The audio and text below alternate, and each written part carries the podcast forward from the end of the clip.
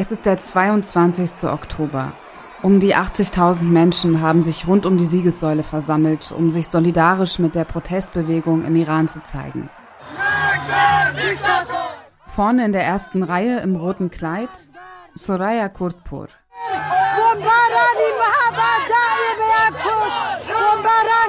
Sie gibt dem kurdischen Fernsehsender Rudau ein Interview und erzählt davon, wie ihre Heimatstadt Mahabad bombardiert wurde. Repression des iranischen Regimes kennt sie gut. Die islamische Revolution hat sie vor 44 Jahren selbst aus nächster Nähe im Iran erlebt. Jetzt lebt sie seit über 30 Jahren in Deutschland. Die Proteste im Iran verfolgt sie aus der Ferne.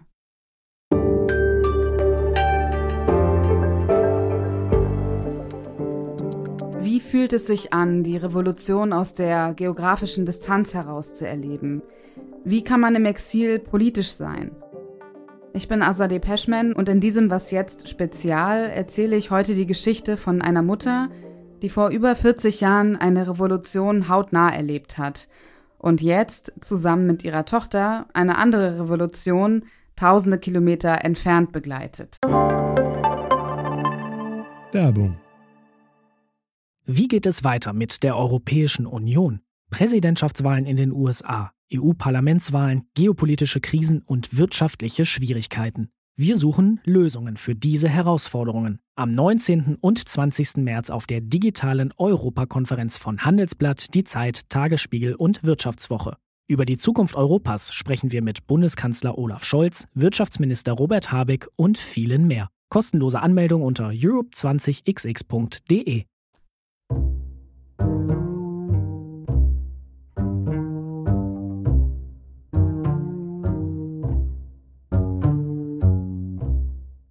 Soraya Kurtpur ist in eine politische Familie hineingeboren. Ihr Vater war aus politischen Gründen ein Jahr lang inhaftiert. Das färbt natürlich ab. Ich war damals so viele Bücher gelesen, immer meine Mutter gesagt, du redest du mit mir gar nicht. Einen Tag ich äh, sammle alle Bücher und ich mache äh, alles verbrenne, weil endlich du musst mit, mit mir reden. Aber ich habe eine Idee gehabt. Meine Mutter war Unalphabet und konnte keine Persisch. Ich habe gesagt, okay, wir fangen an, du musst auch lernen, langsam, wie man schreibt und so. Ich versuchte Schreiben beibringen, weil diese Zeit meine Mama war beschäftigt und dann ich konnte auch Bücher lesen. Das war eine Idee von mir damals. Und dann meine Mama war ruhig. Soraya hat ganz bestimmte Bücher gelesen, welche die verboten waren.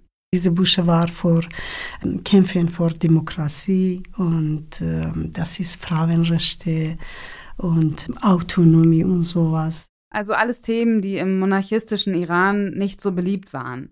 Im Iran herrscht zu diesem Zeitpunkt der Schah Mohammad Reza Pahlavi. Soraya muss diese Bücher heimlich lesen und versteckt sie regelmäßig. Man konnte draußen auch unter die Erde machen. Wir haben in Plastik gemacht und dann unter die Erde versteckt. Eine kleine Untergrundbibliothek quasi, im wahrsten Sinne des Wortes. Und in den Wänden. Wir haben im Wand Loch gemacht und dann die Bücher versteckt, dann übergemalt, dass keiner konnte sehen, in dieser Wand eine Busche ist.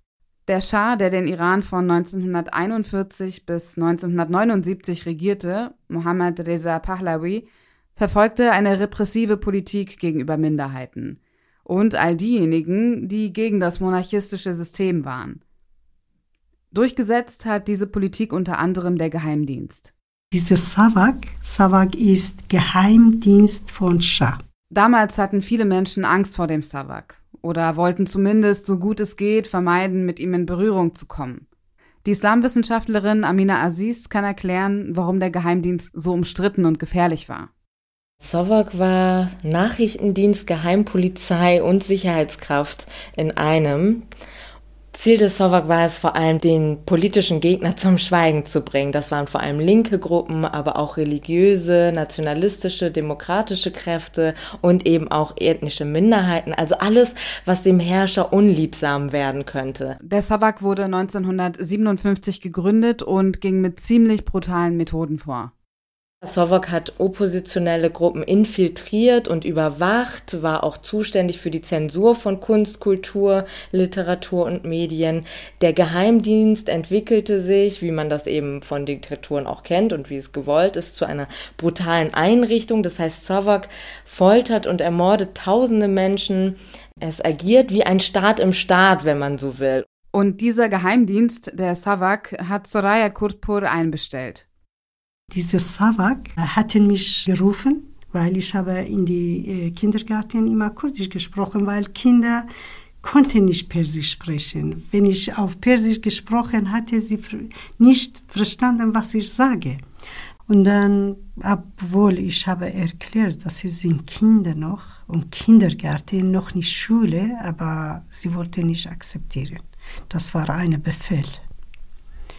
Entweder Persisch reden oder Probleme. Soraya hat sich quasi für die Problemvariante entschieden. Das bedeutete in der Konsequenz die Kündigung. Aber das war ohnehin egal, denn ziemlich schnell begann die Phase der Revolution. Revolution angefangen und äh, war nach, glaube ich, sieben, acht Monate alle Schule zu geworden und äh, Kindergarten zu geworden, weil die Leute ständig Demo gemacht. Und Soraya war ganz vorne dabei. Fast täglich hat sie protestiert. Wenn sie von den Demonstrationen damals erzählt, in den 70ern, dann lassen sich Parallelen zu heute ziehen. Die Gewalt seitens der Sicherheitskräfte, Festnahmen und Schläge waren damals genauso an der Tagesordnung wie heute. Menschenrechtsorganisationen berichten auch heute immer wieder davon. Einmal mein Vater gesagt, du bist frei, du kannst machen, was du willst, aber ich habe nur Sorge, weil du bist ein Mädchen. Weil Mädchen immer festgenommen wurden, vergewaltigt geworden. Deshalb mein Vater ein bisschen Angst gehabt, aber hat nie mich verhindert und sagt, du kannst machen, was du willst, du bist frei. Was Sorayas Vater damals Sorge bereitet hat, könnte heute auch die Eltern junger Frauen beschäftigen. Denn die sind immer noch besonders gefährdet. Während ich diese Folge produziere, häufen sich Berichte von mutmaßlichen Vergiftungsvorfällen an iranischen Mädchenschulen. Viele Mädchen werden mit Atemwegsbeschwerden in Krankenhäuser eingeliefert.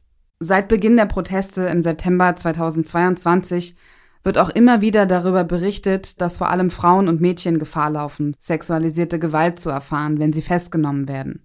Das ist aber nicht die einzige Parallele, von der Soraya im Rückblick erzählt, wenn sie die Proteste damals und heute miteinander vergleicht. Auch früher gab es Proteste im ganzen Land, und auch vor über 40 Jahren ging man in den ländlichen Regionen härter vor als in der Hauptstadt. Die Solidarität zwischen den unterschiedlichen Landesteilen war groß. Soraya ist extra mit ein paar anderen MitstreiterInnen in die Stadt Miandab gefahren, um dort an einer Demonstration gegen den Schah teilzunehmen. Kurz bevor er im Januar 1979 mit seiner Familie ins Exil ging. Aber als wir hingegangen, von Auto ausgestiegen, wollten wir teilnehmen. Was ich selber gesehen habe, eine Person war Bahai. Das wäre jetzt nochmal eine extra Folge, aber an dieser Stelle nur kurz. Die Bahai sind eine religiöse Minderheit. Sie werden im Iran systematisch verfolgt. Soraya Kurtpur war Zeugin davon. An dieser Stelle ein kurzer Hinweis. Soraya beschreibt hier eine ziemlich brutale Szene, also wenn Sie das gerade nicht hören können, dann spulen Sie circa 30 Sekunden vor. Sie haben auf einen Baum gefesselt mit Schnur und äh, haben verbrannt als wir das gesehen haben, schnell wir haben im Auto zurück und nach kurdische Gebiet zurückgekommen, weil wir mit solche wenige Leute, wir konnten gar nichts machen, nichts. Und äh, deshalb wir haben zurückgekommen und diese Bild in meinem Kopf immer noch, wie heute ich bin da.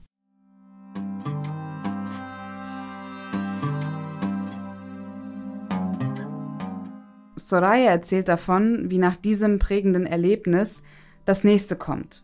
Der Schah wird gestürzt. Er verlässt mit seiner Familie den Iran. Nur wird es danach nicht unbedingt besser, vor allem in Mahabad nicht. Denn gegen den neuen Machthaber, Ayatollah Khomeini, der 1979 die Islamische Republik gründete, gab es Widerstand.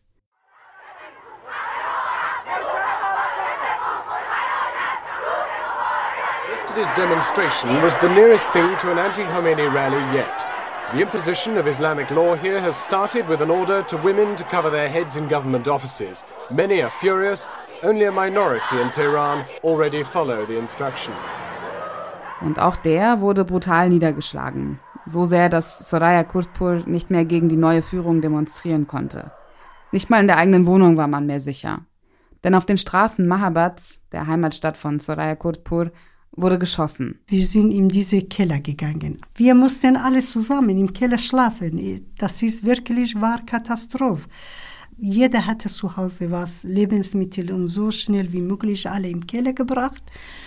Und dann, wir haben viele Tage in diesem Keller zusammen, aber Wasser war oben. Damals, ich war ledig und ich habe immer gesagt, ich gehe oben Wasser bringen, weil wenn du oben gegangen bist, keine Sicherheit, ob du zurückkommst weil immer äh, mit RPG, mit ähm, äh, alle was Möglichen erschossen. RPG, das sind russische bzw. sowjetische Panzerabwehrwaffen, die die Soldaten Khomeinis genutzt haben. Irgendwann können Soraya und die Familien sich nicht mehr lange im Keller verschanzen. Die Lebensmittel werden knapp, sie fangen an, Mehl zu essen.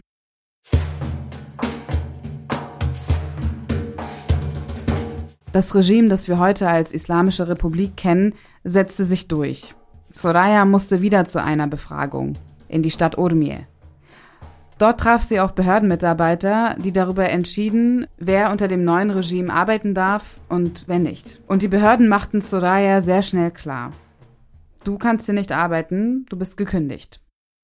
Und damals eigentlich, ich wusste sowieso, ich kann nicht weiter da leben oder weitermachen mit dieser Situation wie war, aber trotzdem mit meinen Freundinnen, diejenigen waren am Leben, da gegangen und als ich reingegangen, hatten mir gesagt, ich habe Zadur gehabt. Aber sagten, unter diese Zadur, du hast keinen Mantel. Du bist unislamisch. Du bist gekundigt. Dann, ich war damals jung und äh, ich war so sauer. Ich habe meine Zadur so geöffnet. Ich habe gesagt, ja, ich habe keine Mantel. Na und? Dann ich bin raus, schnell rausgegangen und dann sowieso langsam mich vorbereitet, Iran verlassen, weil das schwer. Konnte mich umbringen, konnten alles machen. Nach dieser Befragung kehrte Soraya wieder zurück nach Mahabad. Aber es war auch klar, dass sie nicht ewig im Iran bleiben konnte dass unter diesen Umständen für sie ein Leben in dem Land nicht möglich war.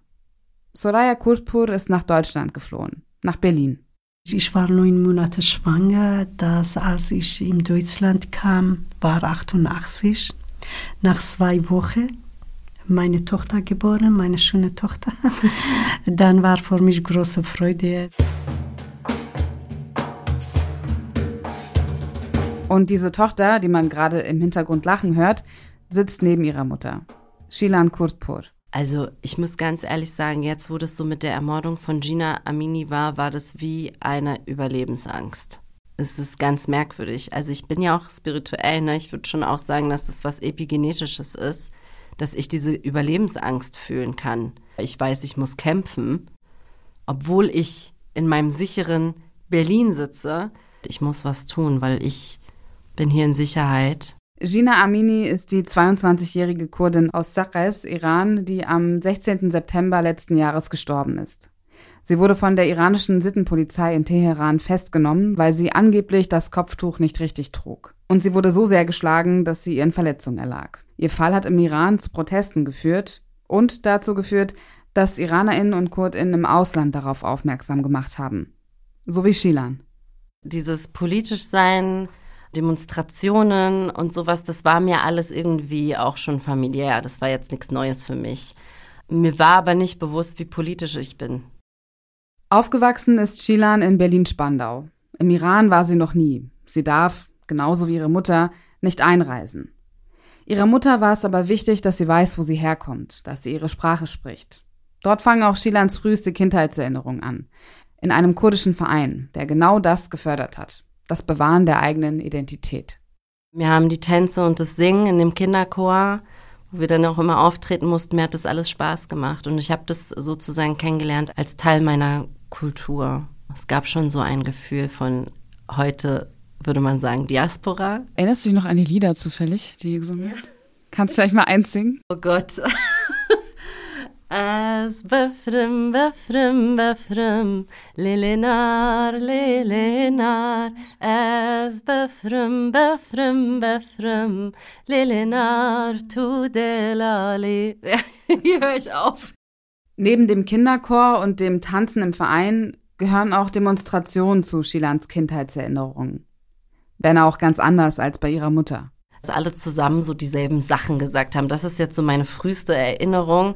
Ein Gefühl von Gemeinschaft, ein Gefühl von, wir wollen hier was und wir sagen hier alle was und das war irgendwie, ja, es hat Spaß gemacht, weil ich auch Einzelkind bin. Ich glaube, ich habe einfach das genossen, dass da so ein Rudel von Menschen war, die da irgendwie alle zusammenkamen und habe natürlich überhaupt nicht verstanden, worum es hier eigentlich geht oder so.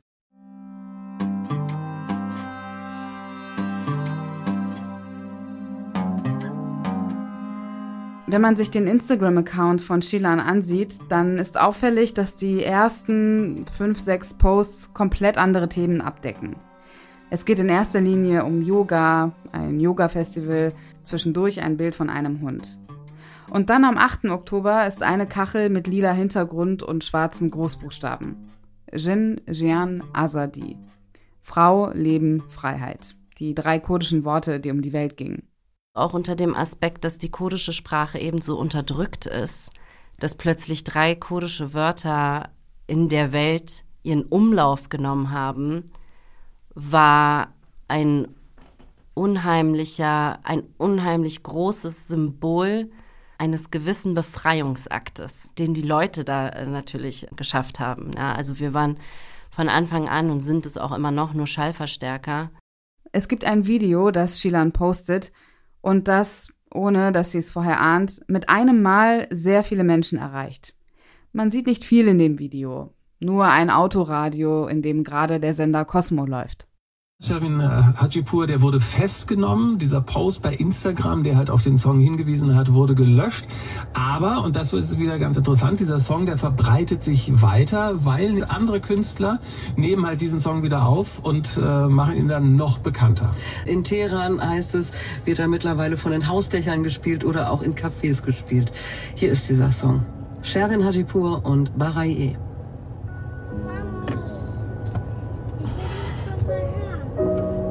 Ja, der kommt jetzt.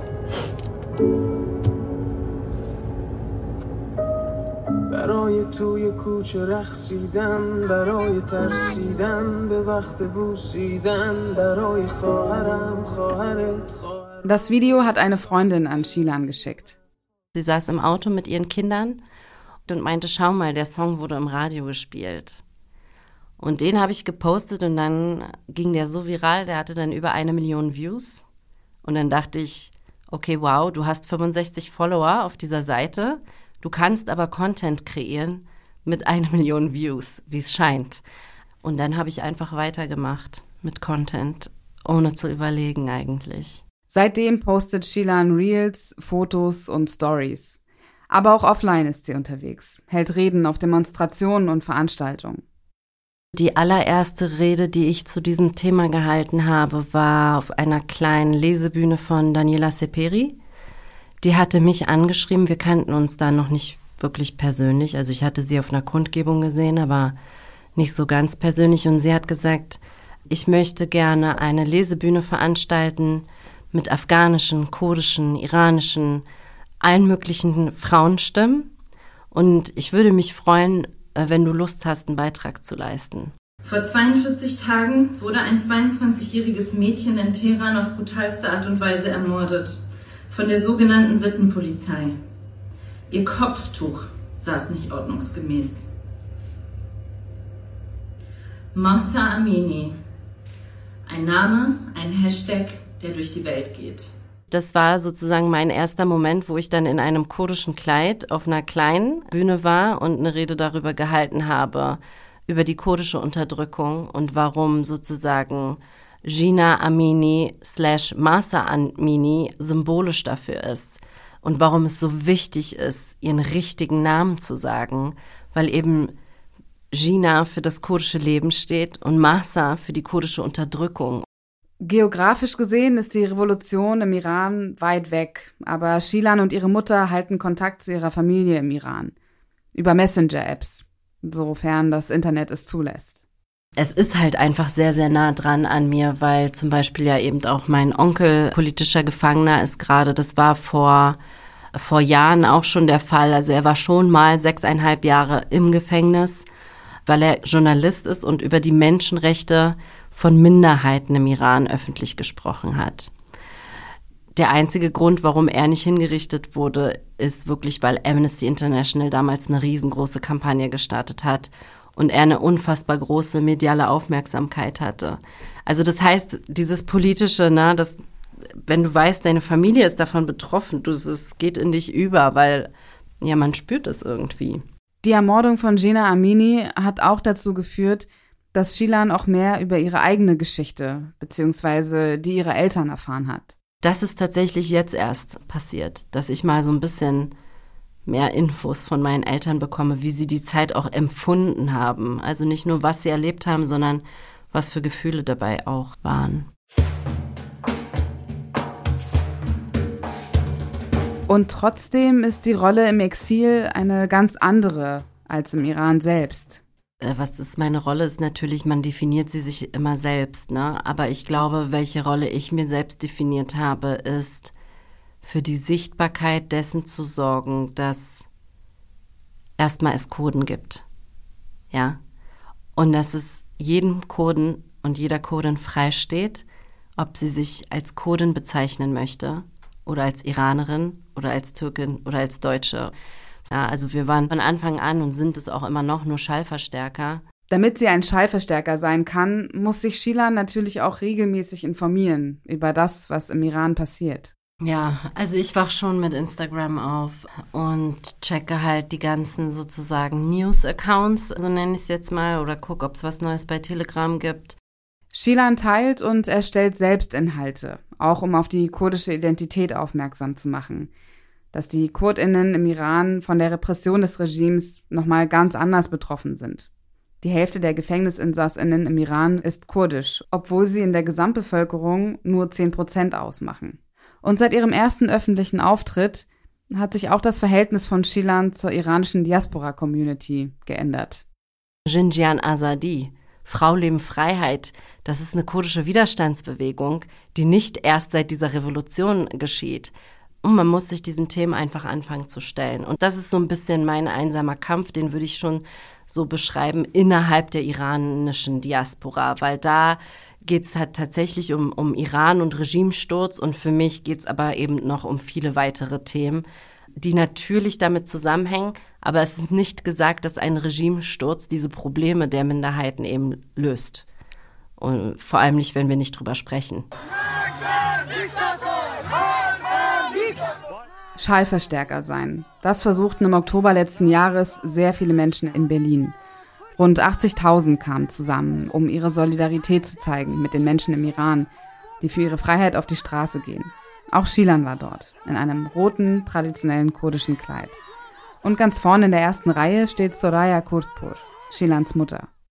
Ich war im ersten Reihe, weil ich wollte auch alle sehen, das war eine kurdische Mädchen, deshalb ich habe auch kurdische hm, Kleidung angezogen, weil ich wollte die Welt zeigen, wie aussieht kurdische Kleidung und die Rot bedeutet, wie viel Kurden Blut gießen. Aber wir haben keine Unterstützung. Das ist das Problem. Die Kleidung von Soraya und Shilan ist ähnlich, die politische Einstellung auch. Mit dem Unterschied, dass es für Soraya Kurtpur die zweite Revolution ist. Nur dieses Mal ist es eine Revolution aus der Ferne. Ich bin jetzt alt geworden, aber ich fühle mich diese 19-Jährige von damals. Die Revolutionen, die 44 Jahre auseinanderliegen, kann man sicherlich nur schwer miteinander vergleichen. Allein schon die Tatsache, dass es jetzt das Internet gibt. Wenn auch im Iran natürlich in sehr gedrosselter Form und manchmal gar nicht. Hier, äh, man kann teilnehmen und sagen, wir sind auch vor euch da. Weil damals, das war große Freude, wenn im Ausland auch diejenigen waren uns unterstützt. Aber leider damals äh, war kein Internet und sowas. Äh, ich glaube, Ausland hatte uns nie gehört.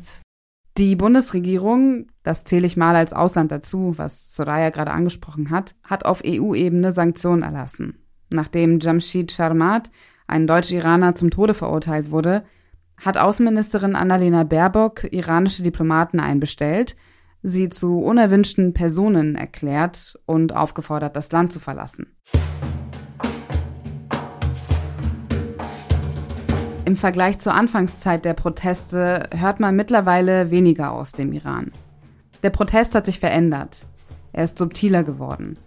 Es sind keine Massenproteste mehr, über die zu Beginn berichtet wurde. Es liegt sicherlich auch daran, dass es in den letzten Monaten sehr, sehr viele Festnahmen gab und Exekutionen. Und klar, das kann auch an der Medienlogik liegen, dass das eine Thema irgendwann das andere verdrängt oder Themen generell nur kurze Halbwertszeiten haben. Und auch daran, dass Proteste aus den kurdischen Regionen oder Balutschistan, also generell abseits der Großstädte, nicht so sichtbar sind. Dieses Abflachen empfinde ich insofern als sehr schlimm, weil eben das, was sozusagen ja in den, ich nenne es jetzt mal politisch aktiven Regionen wie Kurdistan und Belutschistan gerade los ist, tatsächlich gar nicht Thema der Debatte ist. Also diese Städte, die sind eingegrenzt worden. Das heißt, die Staatsleute, sage ich mal jetzt, ähm, haben, haben verhindern, dass irgendwas aus den Städten rein und rausgehen kann. Aber nicht nur das iranische Regime ist derzeit nicht untätig. Auch die iranische Opposition ist es. Zumindest die, die sich in den letzten Monaten im Exil formiert hat und einen gewissen Regierungsanspruch verfolgt. Islamwissenschaftlerin Amina Aziz beobachtet die sogenannte Exilopposition. Das ist eine Gruppe von acht Personen des öffentlichen Lebens, die sich da zusammengetan haben. Shirin Ebadi ist Menschenrechtsanwältin und Nobelpreisträgerin. Ali Kadimi ist Fußballer. Reza Pahlavi ist der Sohn des letzten Königs von Iran vor der Revolution. Nazanin Bonyadi und Golshifte Farahani sind zwei Schauspielerinnen, die auch im Exil leben. Und dann ist da noch der in Kanada ansässige Hamed Ismail Yoon, ein Zahnarzt, der seine Frau und Tochter beim Abschluss Abschuss einer Passagiermaschine verloren hat, also die durch die Revolutionsgarden abgeschossen worden ist. Die war auf dem Weg von Teheran nach Kiew. Und er hat daraufhin eine hinterbliebene Initiative gegründet. Und außerdem ist dann noch Abdullah Muhtadi, Generalsekretär der kurdischen Komala-Partei. Und das wohl bekannteste Mitglied dieser Gruppe, Masih Ali Nejad. Die Frauenrechtlerin lebt im Exil in den USA und versucht schon viele Jahre von dort aus für die Rechte iranischer Frauen zu kämpfen. Vor allem dafür, dass sie das Kopftuch nicht mehr tragen müssen. Vor kurzem wurde öffentlich, dass drei Auftragsmörder der Islamischen Republik ein Attentat auf Masih Ali-Nejad geplant hatten. Gemeinsam mit Nazanin Bonyadi und Reza Pahlavi war sie auf der Münchner Sicherheitskonferenz Mitte Februar eingeladen. Erstmals waren dort keine Vertreter der Islamischen Republik anwesend, sondern eben ein Teil der sogenannten Exilopposition. Im Iran selbst hat sie gar nicht so einen großen Einfluss, meint Amina Aziz. Wir können eindeutig feststellen, dass die Gruppe im Ausland für mehr Aufruhr gesorgt hat als in Iran selbst. Also es gibt lediglich Zahlen von einer Pahlavi nahestehenden Organisation. Aber wir sehen ja zum Beispiel, wenn wir uns angucken, wer protestiert hat, wer auf die Straße gegangen sind, von denjenigen, deren Namen wir ja auch hier kennen, die getötet worden sind, die jungen Menschen, die inhaftiert worden sind, von denen hat sich keiner explizit für die Monarchie ausgesprochen. Da war niemand dabei. Also die Relevanz dieser Gruppe hält sich schon sehr in Grenzen. Diejenigen, die Teil der Exilopposition sind, haben eine große Reichweite. Die Schauspielerin Golshifteh Farahani hat sehr viele FollowerInnen, war kürzlich auf der Berlinale als Jurymitglied. Masih Alinejad und Reza Pahlavi bekommen in US-Medien ebenfalls viel Sendezeit. Aber sie sind nicht unumstritten. Nicht nur im Iran, sondern auch im Exil. Also ich glaube, was schwierig einfach ist, dass die sich aufgestellt haben, dass nicht ganz transparent ist, wie viele Menschen da eigentlich noch mit dranhängen. Ja, diese Leute, die haben alle Berater, die haben Teams, die haben ganz, ganz viele andere Menschen da noch an sich dran zu hängen und es ist nicht ganz klar, okay, ja, sie verfolgen alle einen Regimesturz, aber werden tatsächlich die Menschen vertreten, die gerade überproportional ermordet werden und die wirklich gerade dafür was protestieren. Wenn man Soraya Kurtpur fragt, was sie von Reza Pahlavi hält, den manche Exil-IranerInnen als ihren neuen König feiern, hat sie eine ziemlich klare Haltung. Sie möchte nicht, dass der Sohn des ehemaligen Schahs die Regentschaft seines Vaters fortführt, sein Erbe quasi verlängert. Ich selber von Schahzeit Schlimmes erlebt. Kann man nicht sagen, dass es jetzt ein Mensch nie im Iran groß geworden und jetzt kann eine iranische Leute führen. Die iranischen Menschen sie wollen dieses Regime äh, stürzen und eine neue Regime. Und diese neue muss eine demokratische Menschen wirklich auf die Macht kommen. Nicht diejenigen wollen jetzt äh, Schahzeit äh, erneuern oder sowas. Für Soraya wäre es ein Rückschritt, dass Reza Pahlavi den Iran führt. Sie findet, dass diejenigen, die den Iran in der Zukunft führen, diejenigen sein sollten, die aus dem Land selbst kommen diejenigen, die jetzt gerade für ein demokratisches Land kämpfen und auf der Straße demonstrieren, ihr Leben riskieren.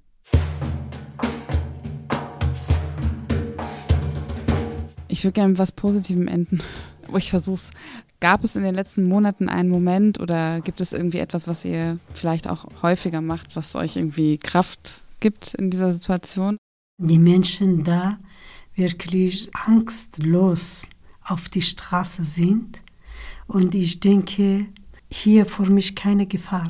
Ich fühle, das ist, hat an mich sehr große Wirkung und ich fühle mich so stolz auf diese Leute, wenn da sind und so weiterkommen. Ich denke, ich muss auch hier kräftig zu sein und weiter Solidarität mit diesen Leuten haben. Also was mir Kraft gibt, ist auf jeden Fall der Austausch mit anderen, über das Thema und manchmal auch nicht der Austausch, sondern einfach miteinander zu sein, ohne, ohne zu reden und zu wissen, man hat eine kleine Gruppe, wo es vollkommen okay ist, wenn wir alle nebeneinander sitzen und einfach drei Stunden am Handy abhängen, was sozial natürlich sonst total verachtet wird, aber eben diesen Circle zu haben, das tut mir gut, das gibt mir Kraft. Und auch die Menschen im Iran selbst geben Shilan Kurtpur Kraft, motivieren sie von Berlin aus weiterzumachen. Und dann habe ich aber ein Video gesehen und ich weiß nicht warum, aber dieses Video war wirklich für mich der absolute Schlüsselmoment, wo eine Mutter am Grab ihres Sohnes steht, wirklich mit einer Stärke, die ich so noch nie gesehen habe in, in irgendeinem Video. Also das hat sich richtig eingebrannt in mein Gehirn und wo sie sagt, ich stehe hier und ich werde nicht weinen.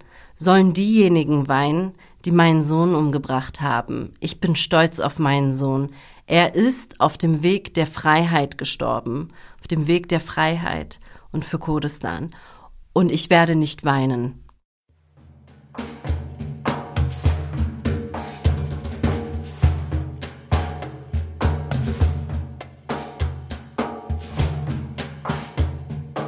Damit endet die Sonderfolge darüber, wie man im Exil politisch sein kann. Die Geschichte über Soraya Kurtpur, die vor über 40 Jahren die Revolution im Iran hautnah erlebt hat und jetzt zusammen mit ihrer Tochter Shilan die andauernde Revolution tausende Kilometer entfernt begleitet.